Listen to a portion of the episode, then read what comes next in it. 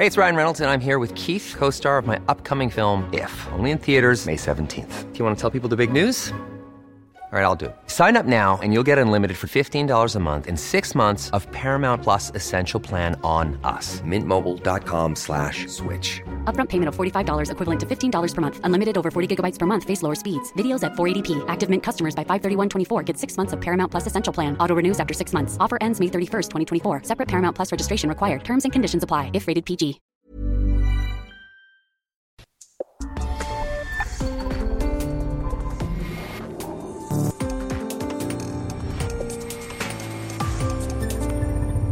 República H, con Alejandro Cacho. De todos los que trabajamos en el Heraldo Media Group, nos solidarizamos con nuestro compañero y amigo Alejandro Cacho por el sensible fallecimiento de su señor padre, José Manuel Cacho Ríos, quien tenía 79 años. Le sobreviven todos sus hijos.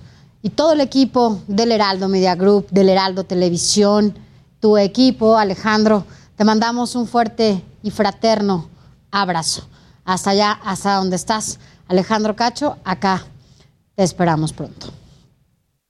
Bueno, y aquí, aquí seguimos. En tanto, eh, bienvenidos aquí a República H, donde le presentamos lo que realmente ocurre en México. Yo soy Sofía García y a nombre de mi compañero Alejandro Cacho, les doy las gracias por acompañarnos hoy, martes 8 de febrero del 2022. Saludos a todos eh, a quienes nos escuchan por el Heraldo Radio en los 32 estados de la República, en 75 ciudades y 99 frecuencias eh, de AM y FM. También nos escuchan en Estados Unidos, en las ciudades de Brownsville, McAllen, San Antonio, Houston, Chicago, Atlanta y San Diego.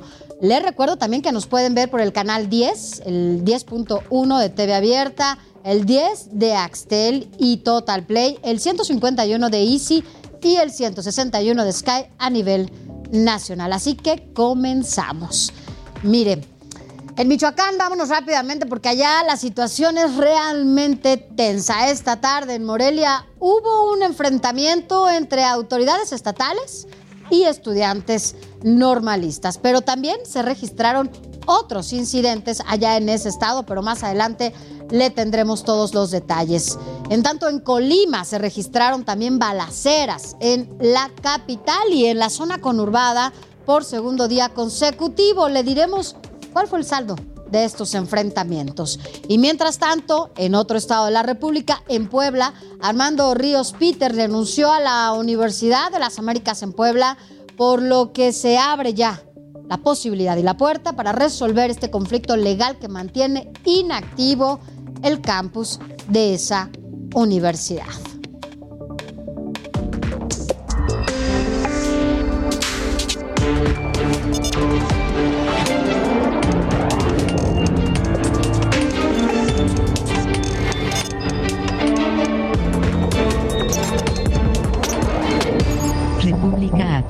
Con Alejandro Cacho.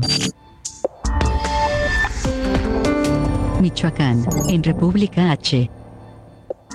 Arrancamos este espacio con Michoacán porque sabe que allá donde la violencia no ha parado, Enrique Velázquez Orozco, quien es presidente municipal de Contepec, fue asesinado a balazos. La Fiscalía Estatal precisó que el cuerpo del funcionario fue hallado en la localidad de El Jacal. Familiares pues, revelaron que desde el sábado desconocían su paradero, por lo que denunciaron su desaparición y hasta el momento, ¿sabe? No hay reporte de detenidos.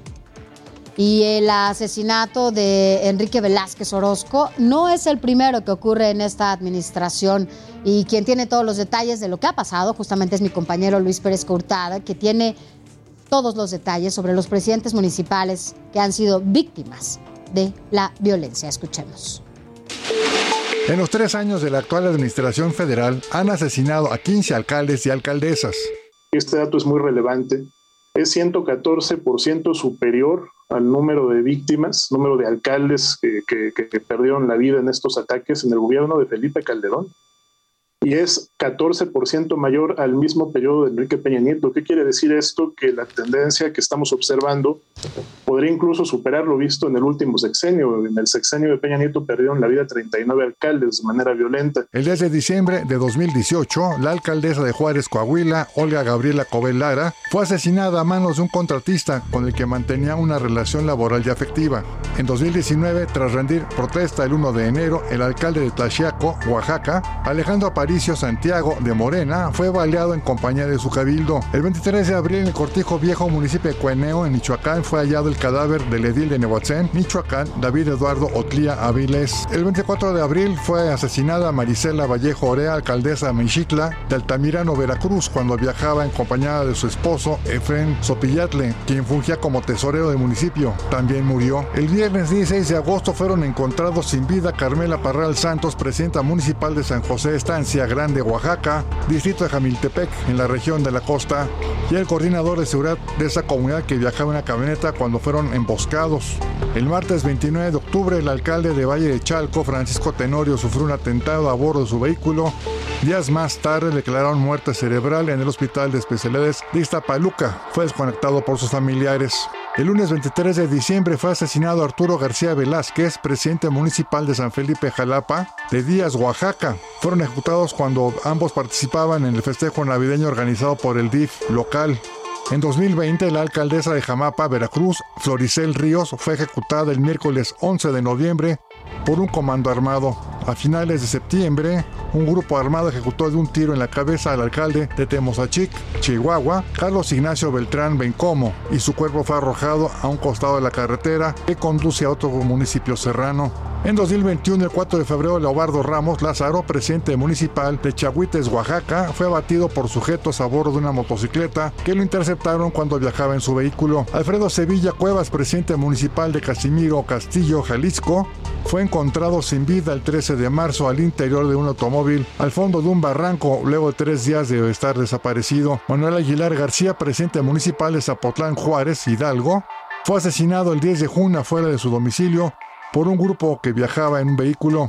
El alcalde de Penjamillo, Gilberto Mejía Salgado, fue secuestrado. Hasta el momento no se sabe nada de él. En lo que va a 2022, el 12 de enero, fue asesinado fuera de su casa el alcalde de Xochocotla, Morelos, Benjamín López Palacios. El 7 de febrero, el presidente municipal de Contepec, Michoacán, Enrique Velázquez Orozco, fue localizado sin vida en un predio en la localidad de Jacal, Estado de México. En México, en 22 años, han sido asesinados 92 alcaldes y alcaldesas. En los últimos 22 años, en todo el país han sido asesinados 144 candidatos a distintos puestos de elección y el 80% de ellos eh, aspiraban a cargos eh, municipales, sobre todo a alcaldías, también a regidurías y a sindicaturas. Oaxaca tiene el primer lugar de asesinatos de alcaldes, 19 en los últimos 22 años. El segundo lugar, Michoacán, con 14 alcaldes asesinados. Siguen Puebla y Veracruz con 8 alcaldes muertos cada uno. Y Guerrero en quinto lugar con 7 alcaldes ejecutados. Heralo Televisión, Luis Pérez Couta. Si las cosas en materia de violencia. Y mire, seguimos allá en Michoacán porque autoridades de Morelia detuvieron este martes a 10 estudiantes normalistas. Pero no fue el único enfrentamiento del día. Y para saber más de lo que ha pasado allá en Michoacán, Paola Mendoza, nos enlazamos contigo, corresponsal allá en Michoacán. Tú tienes todos los detalles de lo que ha pasado este día. ¿Cómo estás? Muy buenas noches. Muy buenas noches, Sofía, el auditorio que nos escucha esta noche de martes. Pues sí, comentarte que las últimas horas han sido bastante caóticas aquí en el estado de Michoacán que bueno, de primera cuenta eh, comentarte que el día de hoy, alrededor de las 13, de las 15.30 horas de este martes, al menos 10 estudiantes normalistas fueron detenidos aquí en la ciudad de Morelia, al sur de la ciudad. Esto debido a que, pues bueno, eh, la, la, Secretaría de Seguridad Pública del Estado de Michoacán informó que los estudiantes habían eh, detenido al menos tres camiones, dos vehículos, uno eh, un pasajeros, otro camión de entrega de mercancías y un tercer vehículo privado que ha sido hurtado a, pues, una persona que circulaba por, por la avenida Periodismo aquí en, Ciudad de Morelia. Y pues bueno, después de que se dio el aviso por parte de vecinos de la zona del hurto de las unidades que estaban siendo trasladadas al interior de una de las escuelas normales que se encuentra justamente en esta colonia denominada Torremolinos, de la capital michoacana, fue que alrededor de 50 elementos de la Secretaría de Seguridad Pública se trasladaron a la zona, en donde, pues bueno, tras una leve persecución a algunos estudiantes que estaban en poder de las unidades, eh, fueron detenidos al menos 10 estudiantes, los cuales fueron remitidos al centro de detención estatal, el centro preventivo, en espera, bueno, de que se, de que se les eh, dictara o que se les vinculara algún tipo de delito. Sin embargo, pues bueno, comentó también que debido a la detención, a la aprehensión de estos estudiantes, alrededor de 100 otros alumnos de las mismas normales de la Organización de Normales Oficiales del Estado de Michoacán, de la ONUEM, se manifestaron al exterior del recinto de detención en la espera de que sus compañeros sean liberados. Hasta el momento, la Secretaría de Seguridad Pública eh, de Michoacán no ha dado parte y los compañeros serán no liberados debido a que, pues bueno, existen videos que fueron circulados por la propia autoridad estatal en la que se observa a los estudiantes en poder de unidades privadas. Y pues bueno, este no es el único hecho eh, relacionado con estudiantes normalistas que se ha dado en las últimas semanas, debido a que en días pasados, así como también la semana pasada, eh, las actividades se llevaban de la misma manera, un tema muy similar, en, en tanto al robo de vehículos realizado en la carretera Morelia-Páscora, en algunos casos se encendieron llantas sobre eh, la vialidad en la idea de interrumpir claramente el tránsito vehicular. Eso comentarte en un primer tema de las eh, bueno de los hechos que han estado ocurriendo aquí en el estado de en las últimas horas, porque bueno también comentarte que el día de ayer todavía eh, un poco de rezago la mañana de este martes eh, docentes agremiados a la fracción Poder de Base de la Coordinadora Nacional de Trabajadores de la Educación, de la CENTE, llegaron de nueva cuenta a confrontarse eh, con elementos de la Policía Estatal y la Guardia Nacional, quienes resguardan las vías en la comunidad de Calzontín, municipio de Uruapan. Esto debido a que, pues bueno, desde la semana antepasada eh, los profesores habían amagado en hacer eh, movilizaciones, en bloquear las vías del ferrocarril, en la de que el gobierno del estado, en preciso el gobernador de Michoacán, Alfredo Ramírez Bedoya, no se sienta a negociar directamente con los docentes acerca pues una de la titularidad de la Dirección de Educación Indígena, un tema que entre los docentes y el gobierno del estado debido a que pues bueno los profesores michoacanos no aceptan eh, a los perfiles que han sido determinados por la autoridad. Y pues bueno todavía el día de ayer se intentó de nueva cuenta bloquear los ferrocarriles. Sin embargo pues bueno debido a que había elementos eh, de seguridad pública estatal y federal porque, porque no se pudo llegar al bloqueo como tal. Únicamente se pusieron eh, ramas de árboles y un par de rocas. Sin embargo, pues bueno, eh, la presencia de ambos grupos en la zona eh, terminó de nueva cuenta en un enfrentamiento en el que, bueno, al menos en esta ocasión no se reportaron elementos heridos, sin embargo sí se reportaron al menos dos docentes eh, que fueron heridos, ya sea por gas lacrimógeno o por algún tipo de proyectil como pueden ser piedras, debido a que, pues bueno, si bien no hay un destinar de un arma de fuego, sí llega a haber una suerte de intercambio de proyectiles entre ambas partes.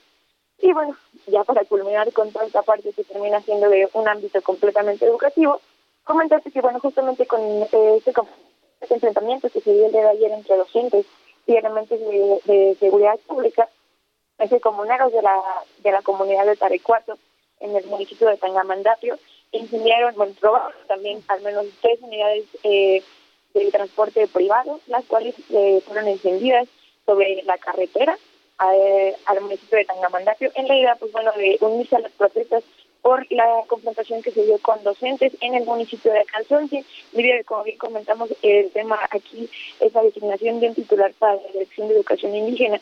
Y pues bueno, las comunidades indígenas en este sentido, las que están aquí en el estado de Michoacán, eh, están en la idea de ayudar, de apoyar eh, con cualquier tipo de manifestación que sea necesario en aras de que este conflicto se destrabe. Más o menos así está avanzando el tema, eh, pues bueno, sobre todo en el ámbito educativo aquí en Michoacán. La realidad es que los enfrentamientos están a la orden del día y está bastante complicado. Oye, Paula, pues sí, eh, allá están de cabeza, si no es por la delincuencia organizada, es por la coordinadora Nacional de Trabajadores del Estado, que es la disidencia, ¿no? De, de, este sindicato de maestros. Y si no, bueno, pues ahora los normalistas, ¿no? Que están haciendo literal, son estos actos vandálicos en donde pues siguen lastimando todavía más al Estado y las cosas pues no paran en cuestión de, violencia. Sí, bueno, justamente, si no, es un, si no es un grupo social, es otro, pero la realidad es que todo el tiempo están violentando eh, derechos y oportunidades pues, de la ciudadanía debido a que pues bueno los bloqueos y todo ese tipo de quemas se llevan a cabo de manera prácticamente diaria y pues bueno únicamente parece que la autoridad está para apagar fuegos no bueno esperamos que todo pase sobre todo por el bien de toda la gente que vive allá en Michoacán y que bueno pues está padeciendo esta situación que bueno, se agudiza cada día más. Gracias, Paola. Gracias por tu reporte. Por informarme, buenas noches. Gracias, Paola Mendoza, nuestra corresponsal allá en Michoacán. Y mire, a propósito, pues en la madrugada llegaron al poblado de Aguililla, allá en Michoacán, 1.500 elementos de la Secretaría de la Defensa Nacional con el propósito de retomar el control del cuartel del 65 Batallón de Infantería y de evitar la presencia de dos grupos del crimen organizado que han provocado el desplazamiento de al menos 7 mil pobladores. Desde esta noche, estos efectivos del ejército ya iniciaron rondines por las localidades de Dos Aguas y El Terrero, con lo que se levantó ya el plantón que desde hace siete meses mantenían pobladores a las afueras del cuartel.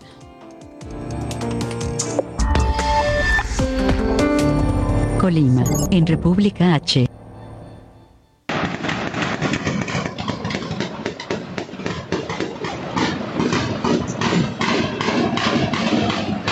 perro, ¿eh? Andan con todos estos güeyes.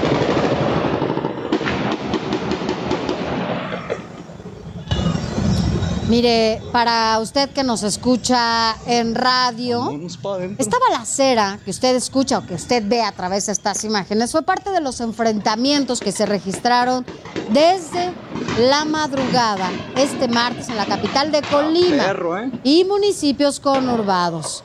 Pero para saber qué pasó, o sea, estamos hablando de la capital del estado, para saber qué pasó hacemos enlace con Marta de la Torre. Marta, ¿cómo estás? Muy buenas noches.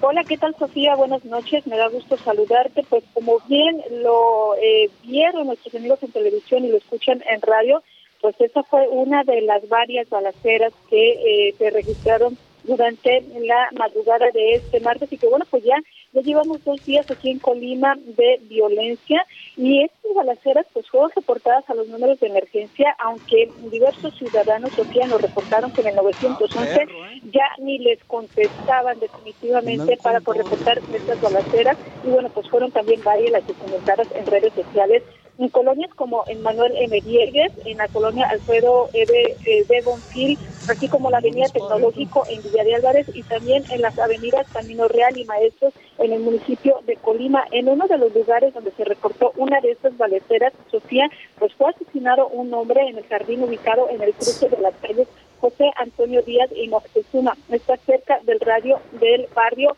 La Esperanza, precisamente en el centro, en el centro del capital.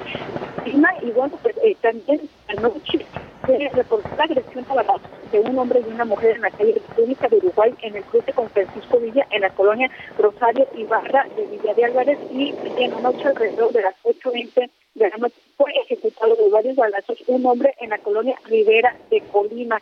Y bueno, pues las casas baleadas también se registraron dos durante la madrugada, Sofía, que, bueno, estas se suman a la registrada la madrugada del día de ayer, lunes, donde se encontraron más de 200 casquillos percutidos, de acuerdo con la información oficial de la Fiscalía General del Estado. Anoche estas balaceras estos casos baleadas se registraron a las 4.45 de la madrugada en la colonia Senderos del Carmen, en Villa de Álvarez, donde también dos vehículos eh, pues fueron baleados.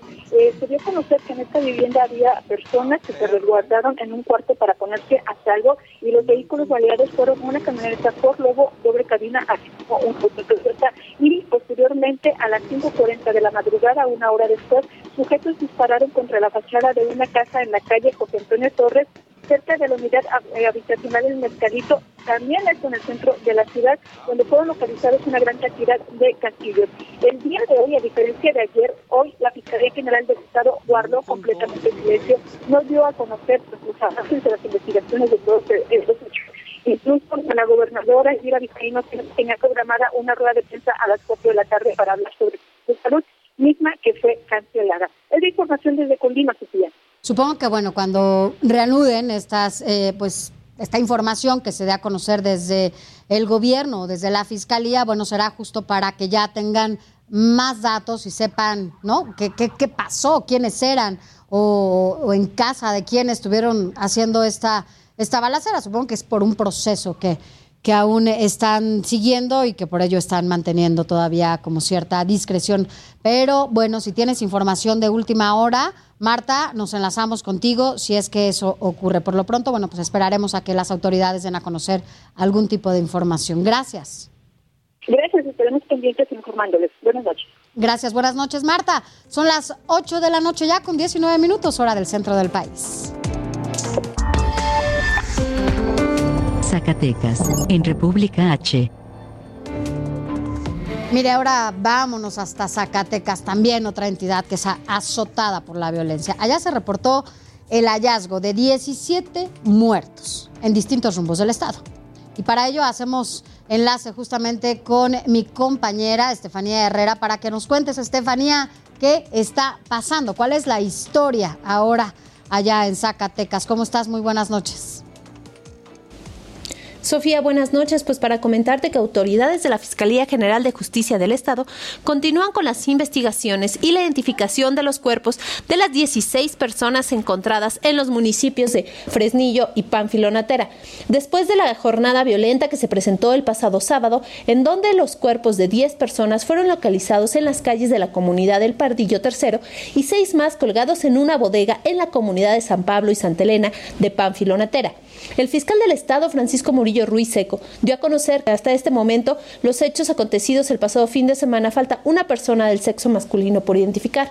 Cabe destacar que de uno de ellos fue identificado como el hermano de un diputado local. Por su parte, el gobernador del Estado emitió un mensaje a la ciudadanía derivado de los 16 muertos encontrados en Fresnillo y Panfilonatera, en donde aseguró que no se darán y actuarán con firmeza en la lucha contra la inseguridad. Indicó que desde que asumió su gobierno sabía a lo que se enfrentaba al recibir a una entidad inmersa en la violencia, por lo que se diseñó y aplicó el Plan Seguridad Zacatecas 2, en conjunto con la Federación, en donde las acciones de este plan han atraído como consecuencia el recrudecimiento de los hechos delictivos, como se vio con los cuerpos encontrados en los citados municipios. Esta es la información que tenemos hasta el momento.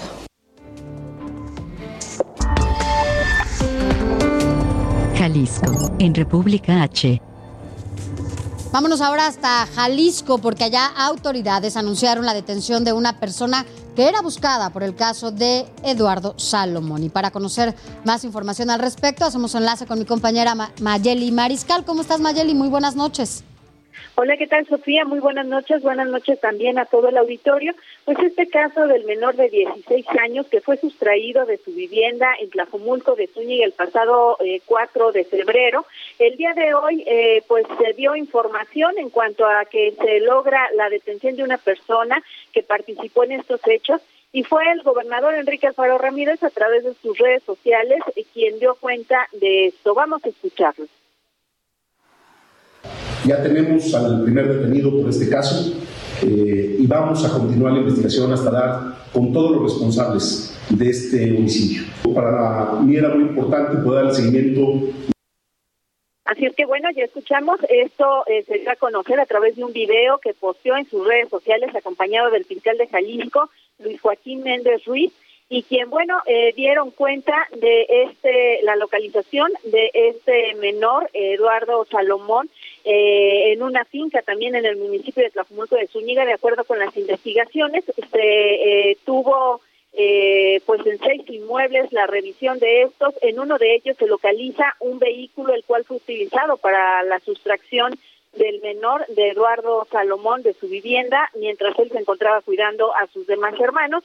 Y bueno, también a través de un video en redes sociales, la fiscal especial en personas desaparecidas, Blanca Jacqueline Trujillo Cuevas, dio cuenta de parte de estas investigaciones. Escuchemos. Se llevaron a cabo diversas entrevistas a familiares y testigos. El personal de policía investigadora se trasladó de manera inmediata al lugar de los hechos, realizando la inspección de tres fincas donde aparentemente ingresaron los imputados. Se implementó un operativo de búsqueda en el municipio, así como mapeo de videos donde se viera el paso de los vehículos imputados para poder saber su destino. Y bueno, también el día de hoy diversos colectivos marcharon por las calles de Guadalajara para exigir justicia y sobre todo seguridad, porque dicen que ya eh, no es tan solo en las calles en donde se debe de mantener la seguridad por parte de la administración estatal, sino también en los hogares y eh, pues entregaron un pliego petitorio también en Palacio de Gobierno para solicitar mayor eh, celeridad en la búsqueda de las personas, más de 15 mil personas que se encuentran desaparecidas en la entidad. Esa es la información desde Jalisco.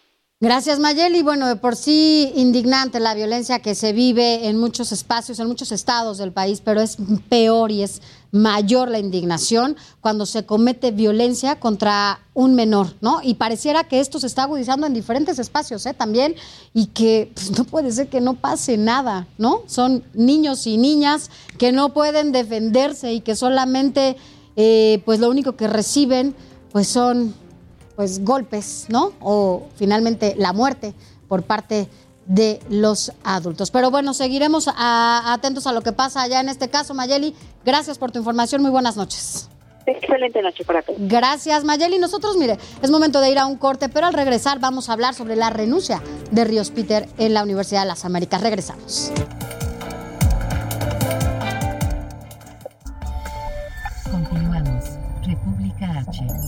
Alejandro Cacho.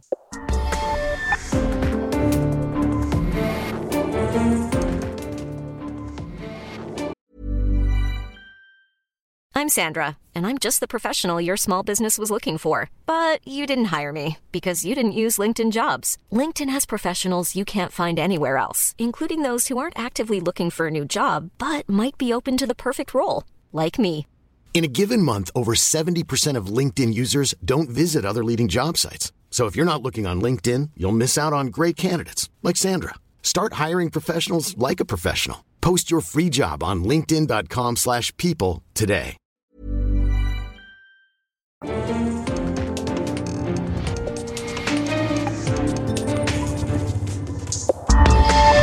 Continuamos. República H. Con Alejandro Cacho. Chiapas. En República H. Gracias por continuar con nosotros. Recuerde que estamos enlazados en todas las frecuencias de El Heraldo Radio a nivel nacional también más allá de las fronteras y a través de El Heraldo Televisión. Gracias por continuar con nosotros. Son las 8 de la noche ya con 30 minutos. Ahora vámonos hasta Tapachula, allá en Chiapas, porque unos 500 migrantes permanecen en un campamento improvisado en un parque público sin saber qué sucederá con su situación, pero para saber qué está pasando y cuál es el reporte completo, nos enlazamos con mi compañero José Eduardo Torres, quien es corresponsal allá en Chiapas. ¿Cómo estás, José Eduardo? Sofía, buenas noches, me da mucho gusto saludarte. Y en medio de este campamento de más de 500 migrantes que se han apostado prácticamente en el centro de Tapachula, la pandemia del COVID-19 acecha a esta comunidad vulnerable. Sin embargo, pese a esto, hoy los migrantes marcharon desde el centro de esta localidad hacia la estación migratoria siglo XXI, según dicen la más grande de Latinoamérica, para exigirle al Instituto Nacional de Migración les otorgue estos permisos de tránsito libre por México. La respuesta por parte del Instituto Nacional de Migración ha sido que atenderá de manera ordenada y bajo las leyes mexicanas y de migración a todos aquellos que cumplan con los requisitos para poder legalizarse y avan- avanzar por territorio mexicano. Esta situación, Sofía Auditorio, ha recrudecido las protestas en los últimos días y poco a poco la paciencia de los extranjeros se agota y exigen les den una respuesta oportuna. Mientras tanto, siguen llegando más y más migrantes a la frontera sur de México a través del río Suchiate que divide a Centroamérica con Chiapas, por donde haitianos, centroamericanos, sudamericanos e incluso africanos siguen ingresando a diario. Según el Centro de Dignificación Humana, una asociación defensora de derechos humanos aquí en la frontera sur, a diario ingresan más de 500 migrantes por esta frontera sur, que según dicen es una de las más porosas del mundo. Mientras tanto, la situación se recrudece, Sofía, y no hay atención para los extranjeros aquí en Chiapas de Tapachula. Lamentable, no es la primera vez que vemos esto y tú lo sabes muy bien porque siempre estás muy de cerca de pues de estas caravanas o de los eh, campamentos que hacen los los migrantes y bueno, pues la situación nunca es nada fácil para los migrantes, pero bueno, pues si hay alguna información de última hora, seguramente nos enlazaremos contigo, José Eduardo Torres. Gracias, gracias por tu reporte. Gracias y bueno, son las 8 de la noche con 32 minutos. Puebla. En República H. De Chiapas, vámonos hasta Puebla porque hay novedades y parece que son buenas noticias porque, bueno, en el conflicto de la Universidad de las Américas allá en Puebla, hay algunas cosas que pueden pues traer, traer buenas consecuencias. Eh, ¿No es así, Claudia Espinosa? Tú tienes el reporte completo. ¿Cómo estás? Muy buenas noches. Así es, te saludo con gusto a ti y a todos los amigos del Heraldo Media Group, como lo comentas. Pues este día Armando Ríos Peter, a través de sus cuentas de red social Twitter, pues dijo que renunciaba a la rectoría de la Universidad de las Américas. Esto con el objetivo de que finalmente pues los estudiantes puedan regresar directamente a las instalaciones de la Casa de Estudios. Hay que recordar que desde el fin de semana pues tienen un plantón en la entrada principal de esta eh, universidad que se encuentra en el municipio de Cholula, muy cerca de la capital del estado. A través de esta red social señaló que pues él ve que todavía el litigio judicial va a seguir por parte de las dos eh, pues fundaciones involucradas, pero que confía en que a través de esta renuncia finalmente se pueda dar este regreso presencial a las aulas de parte de todos los estudiantes, más de 10 mil que llevan pues ya más de siete meses sin poder ingresar eh, directamente a una clase eh, presencial. Por el momento, bueno, pues ha dado a conocer esta renuncia. Esta fundación que lo había promovido no ha emitido un comunicado al respecto, en tanto, pues espera que la rectora Cecilia Anaya pudiera ingresar ya directamente al campus. Es lo que está ocurriendo. El plantón, déjame comentarte, se mantiene todavía por parte de los estudiantes afuera de la entrada principal de la UTA, donde inclusive esta mañana pues estuvieron recibiendo clases ahí eh, a través de unas carpas que colocaron. 15 meses ya eh, sin poder ir a una aula después de este conflicto que hubo ahí en la Universidad de las Américas. Y bueno, pues ahora esperemos que tras esta renuncia pueda ser el paso para que ya los estudiantes reingresen ya a sus salones de clases, ¿no? No sabemos, como dices, todavía no hay ninguna eh, información oficial por parte de la universidad para que esto suceda. Sin embargo, bueno, pues lo que sí es que los estudiantes ya necesitan regresar a las aulas. Así es, los mismos estudiantes están esperando que llegue pues un eh, orden judicial, alguna persona que eh, finalmente le dé legalidad a la posibilidad de este ingreso, pero hasta el momento esto no ha ocurrido. Nosotros estamos eh, muy pendientes y bueno, hoy al menos todavía desarrollaron algunas actividades ahí en esas carpas improvisadas donde los docentes pues están impartiendo estas clases a los estudiantes que ahí se encuentran. Bueno, pues estaremos al pendiente. Ojalá que sí sea eh, pues buenas noticias, sobre todo para los estudiantes y que de nuevo puedan estar adentro de los salones de clase, más allá de los problemas que se tengan en el patronato y las familias y todo esto que se ha politizado tanto, que se resuelva como se tenga que resolver, pero que los estudiantes regresen a donde tienen que estar. Gracias, gracias por estar con nosotros, Claudia. Gracias por tu reporte. Muy buena noche. Buenas noches. Nayarit, en República H. Mire, ponga mucha atención con la siguiente información porque en Nayarit, la Fiscalía General del Estado detuvo a cuatro ex servidores públicos por fingir su muerte, escuche esto, para poder cobrar un seguro de vida. De verdad, esto está de terror. Pero Karina Cancino, tú tienes toda la historia, cuéntanos de qué se trata. Así es, Sofi, buenas noches, buenas noches a todas las personas que nos están escuchando y viendo en el Heraldo. Y bueno, darles a conocer que un juez de control dictó prisión preventiva para cuatro servidores públicos de la Fiscalía General de Nayarit que estaban adscritos a la agencia del Ministerio Público número uno en el municipio de Riz y eh, fue por seis delitos relacionados con la integración falsa de una carpeta de investigación en la que se simularon actos eh, referentes a la muerte de una persona a finales del 2021, que eh, pues sus familiares intentaron cobrar un seguro y con ello pagar los servicios ministeriales irregulares que cometieron, entre otros, la agente del Ministerio Público Janet N., el agente del Ministerio Público Auxiliar Alfredo N., el comandante Miguel Ángel N., el perito criminalista Zeus N., todos ellos eh, pues se confabularon para simular actos ministeriales respecto a la defunción de Agustín N para que sus familiares cobraran un seguro de vida y pues obtuvieran este pago. No dio a conocer la fiscalía de cuánto es el monto, pero lo que se supo después de la audiencia el día de ayer es que habrá otros ex servidores públicos relacionados con este caso que se espera sean detenidos y también familiares, incluso se hablaba de un agente de seguros que pues pudo haber avalado esta situación y llevar a cabo este eh, pues este hecho en el que se están dando a conocer todos estos eh, delitos de los que estarían señalados estas personas que son entre ellos eh, eh, cohecho que son una de las que mencionan la Fiscalía General de Nayarit y que bueno hay otros más que están siguiendo y que por las cuestiones de la, de la secrecía de esta investigación, pues llevarán a cabo con sigilo para que puedan detener a las personas que hacen falta. Mientras tanto, pues llama la atención porque estaban en funciones hasta apenas el domingo y después de la detención ya son ahora ex servidores públicos. Así que estos son los datos que se tienen hasta el momento de esta noticia. Bueno, qué bueno que los detuvieron, la verdad es que qué historia. Y sabes que además ya buscaremos más cosas como estas porque de repente sucede que la gente hace esto que tú nos estás contando, que está pasando allá en tu estado y la verdad es que es de miedo como la gente solo por cobrar un seguro de vida, pues finge que está muerta. ¿no? Entonces, bueno. Así es. Así, así es, pues vamos a estar pendientes. Así es. Gracias, Karina. Muy buenas noches. Buenas noches, hasta luego. Hasta luego. Seguimos. Y mire, le voy a contar una historia eh, porque decomisaron, decomisaron 300 kilogramos de cocaína en San Luis Potosí. Elementos del Ejército Mexicano y de la Policía Municipal confiscaron 278 paquetes que eran transportados en una pipa. El operativo se realizó en el punto de revisión carretero que está de Villa de Arista y el cargamento era equivalente a 150 millones de pesos. Durante los primeros 100 días de la actual administración de San Luis Potosí se ha decomisado casi media tonelada de droga. Y con esto, pues nos vamos a un resumen de estados.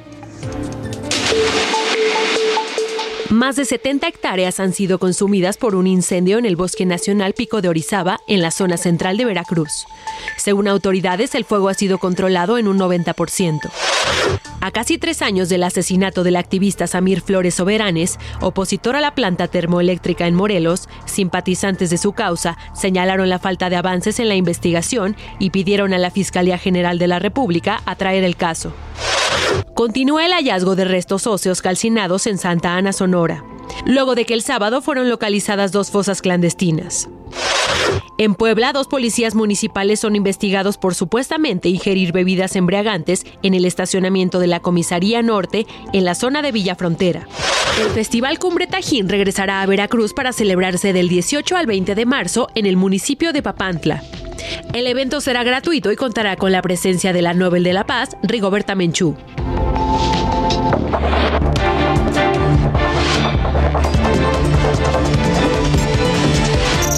Entre Curules, con Sofía García.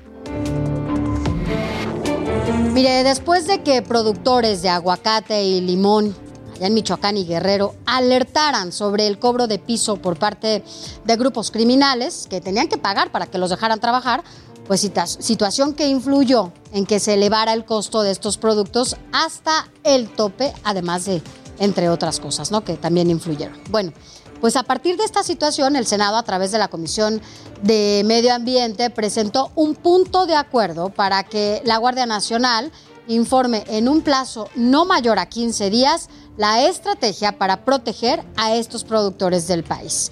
El secretario de la Comisión de Medio Ambiente en el Senado, el morenista Ricardo Velázquez, aseguró que estas cuotas han provocado incluso que muchos productores abandonen el campo, ya que las cuotas van desde los 500 hasta los 8 mil pesos. Y es que el senador Ricardo Velázquez también aseguró que los extorsionadores no solo cobran cuotas en cada etapa de la siembra, sino que además ellos son los que imponen el costo de los productos en toda la cadena de distribución, es decir, desde los cortadores, empacadores, y transportistas. Así que bueno, también justamente antes de entrar a, esta sección nos informaban que bueno, que el gabinete de seguridad en tanto ya se está eh, poniendo de acuerdo, que ya hay una estrategia que la van a dar a conocer en breve y que bueno, pues por supuesto se trata de blindar a, a nuestros productores y que no sigan pasando estas cosas para que los productos se sigan distribuyendo de la mejor manera. Y bueno, eso allá en el gabinete de seguridad, pero mire, siguiendo con el Senado, bueno, pues según Ricardo Monreal, el presidente de la Junta de Coordinación Política en el Senado ya reconoció que las reformas que tanto le interesan al presidente de la República pues no serán fáciles de, sacar. Mire, son la reforma eléctrica, la electoral y la de Guardia Nacional, ya que Morena tan solo tiene 74 votos en conjunto con sus aliados. Y para poder aprobarlas hay que recordar que como son constitucionales, reformas constitucionales se requieren de por lo menos 86 votos, por lo que les faltan 2012. Así que bueno, pues pese a esto, pues Monreal está haciendo todo lo posible para lograr las tan esperadas reformas, por lo que aprovechó este fin de semana largo para reunirse con Marco Cortés, quien es el líder nacional del PAN, y también con Jesús Zambrano, líder del PRD. Así que veremos qué resulta de los acuerdos y los consensos que desde el Senado Ricardo Monreal pues está elaborando, ya que pues he sabido también, hay que decirlo, ¿no? que Ricardo Monreal ha sido un gran operador para que las reformas que le interesan al presidente se puedan consolidar. Así las cosas desde Curules. Son las 8.43. Sonora, en República H. Continuamos con la información y ahora vámonos hasta Sonora porque allá el PAN denunció a la ex, gobernadora Claudia Pavlovich ante la Fiscalía Anticorrupción Estatal. La acusan de desviar recursos y mal ejercicio de 8 mil millones de pesos. Gildardo Real Ramírez, quien es presidente estatal del PAN, explicó que la denuncia corresponde a la cuenta pública del 2016 al 2019 más de 8 mil millones de pesos desaparecidos por el gobierno de Sonora, redestinados a otras partidas que no son tangibles, como situaciones de la imagen del gobierno del Estado o de la gobernadora, servicios de carácter general, eh, eh, asesores y otro tipo de situaciones que no son tangibles y que debieron informarle al, al Congreso del Estado de manera trimestral bueno, pues así las cosas. Mientras tanto, pues la exgobernadora está esperando que ya le den este nombramiento diplomático para que se vaya de cónsul allá en España. Así que bueno, pues esperemos ver qué pasa. Vamos a saber qué sigue con, con esta denuncia que se hace allá en su estado. Y mientras tanto, yo creo que ya no está tan preocupada. Ella está esperando que en el Senado se apruebe su nombramiento. 8 con 45. Guerrero, en República H.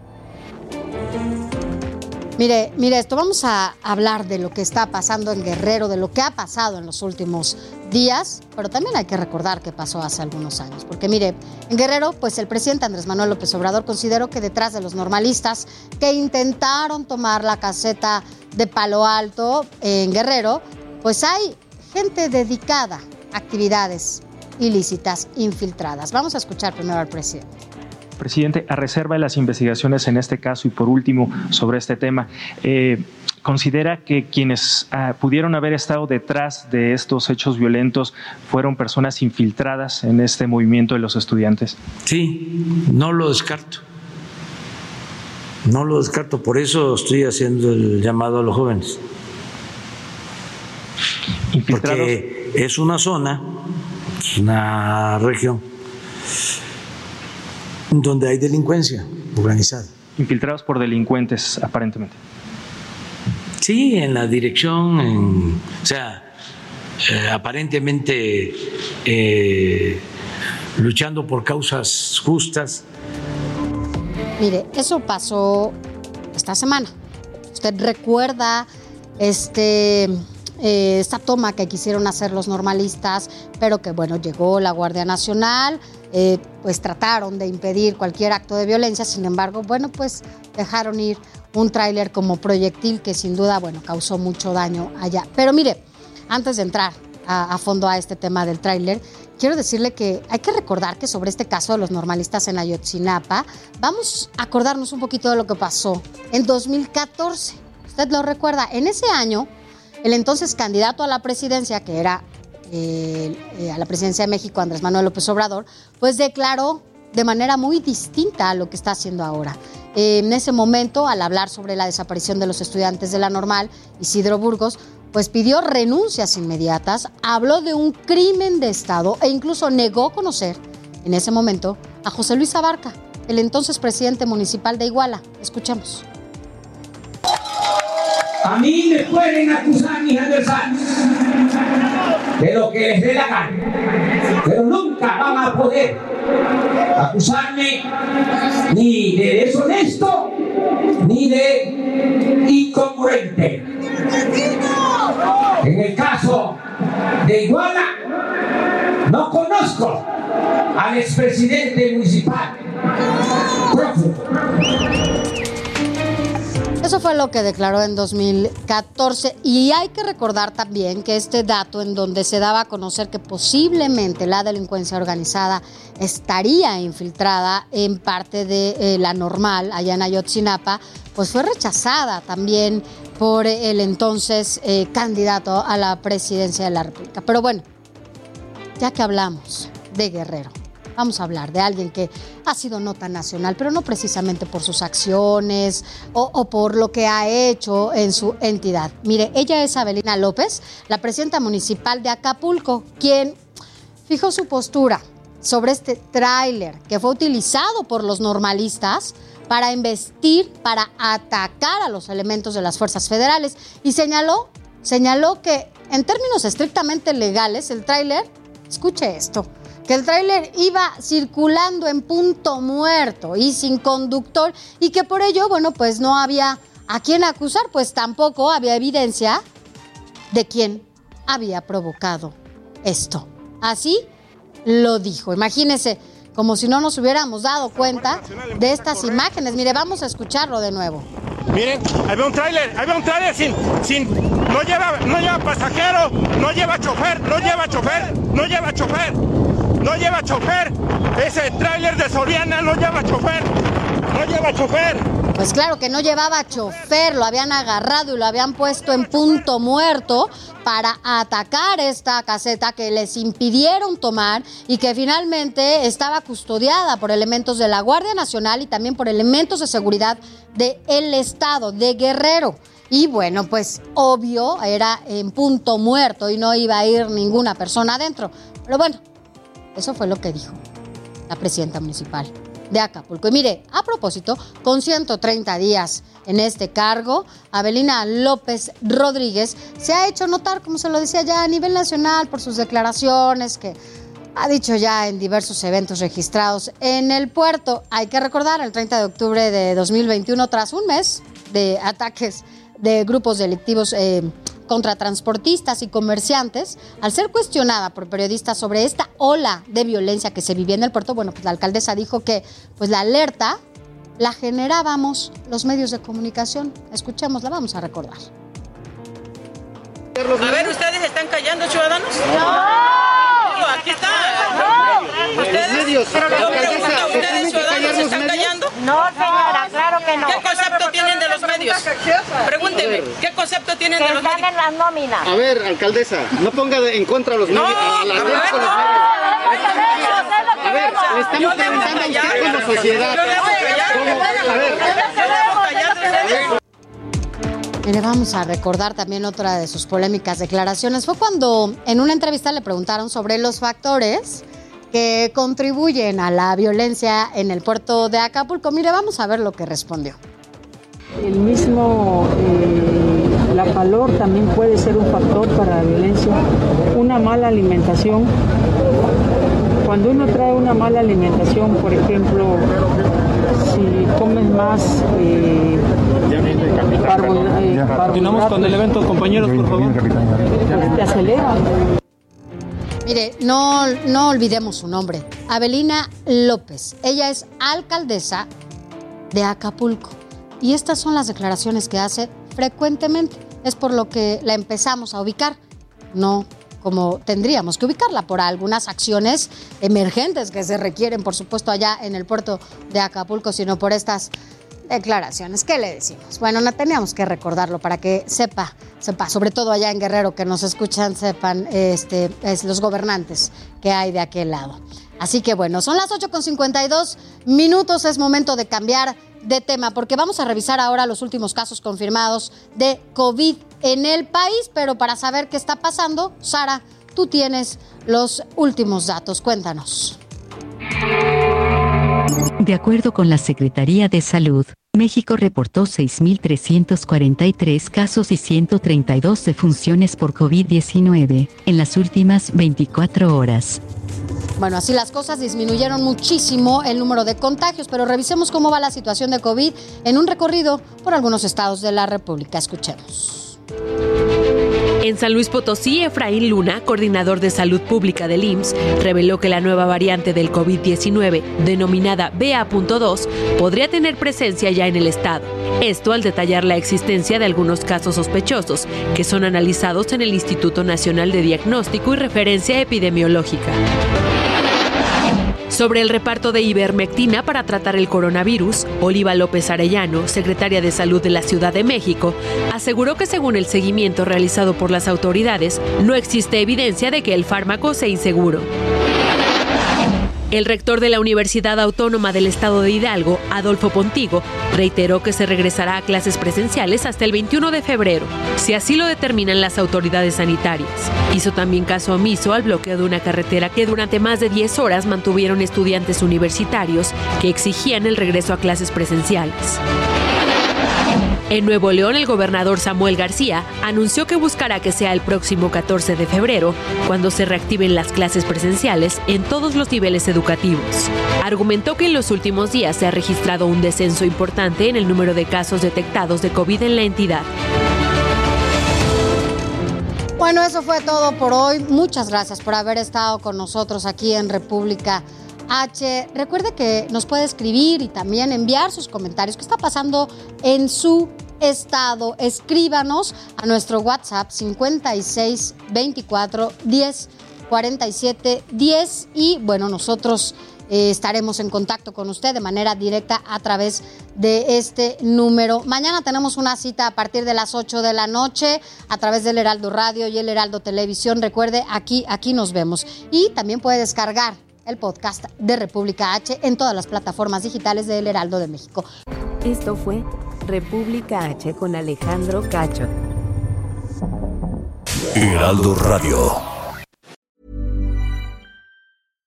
When you make decisions for your company, you look for the no-brainers. And if you have a lot of mailing to do, stamps.com is the ultimate no-brainer. It streamlines your processes to make your business more efficient, which makes you less busy. Mail checks, invoices, legal documents, and everything you need to keep your business running with Stamps.com. Seamlessly connect with every major marketplace and shopping cart. Schedule package pickups and see your cheapest and fastest shipping options from different carriers. With rates up to 89% off USPS and UPS rates. And with the Stamps.com mobile app, you can take care of mailing and shipping wherever you are. Make the same no-brainer decision as over 1 million other businesses with stamps.com. Sign up with code program for a 4-week trial plus free postage and a free digital scale. No long-term commitments or contracts. That's stamps.com. Code program.